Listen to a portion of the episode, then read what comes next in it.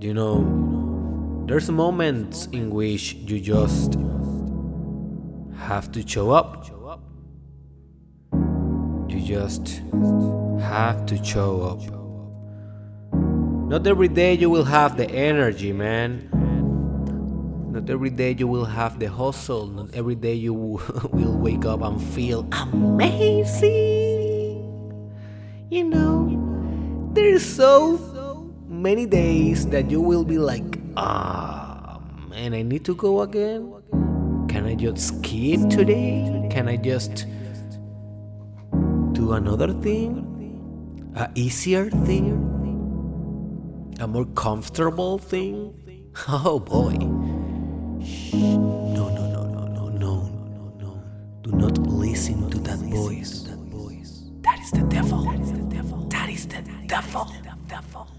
Is your maximum competitor. That is Seth, Satan, ego, the dragon,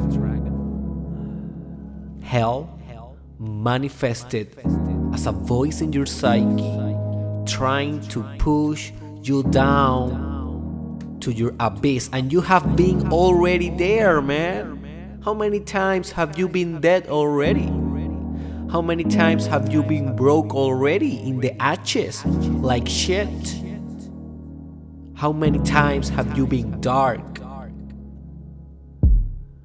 like death that is not your karma anymore man I don't care. I don't care if it is hard, you need to show up. Come on, man. Just show up. Show up. Just wake up in the morning, go to the toilet, do your stuff, and show up.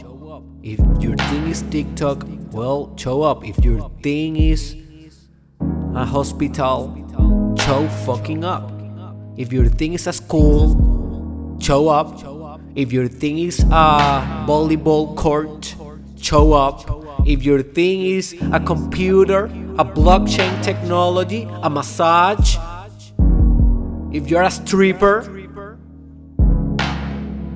if you're a cooker, show up. One day, you will manifest. That, show up.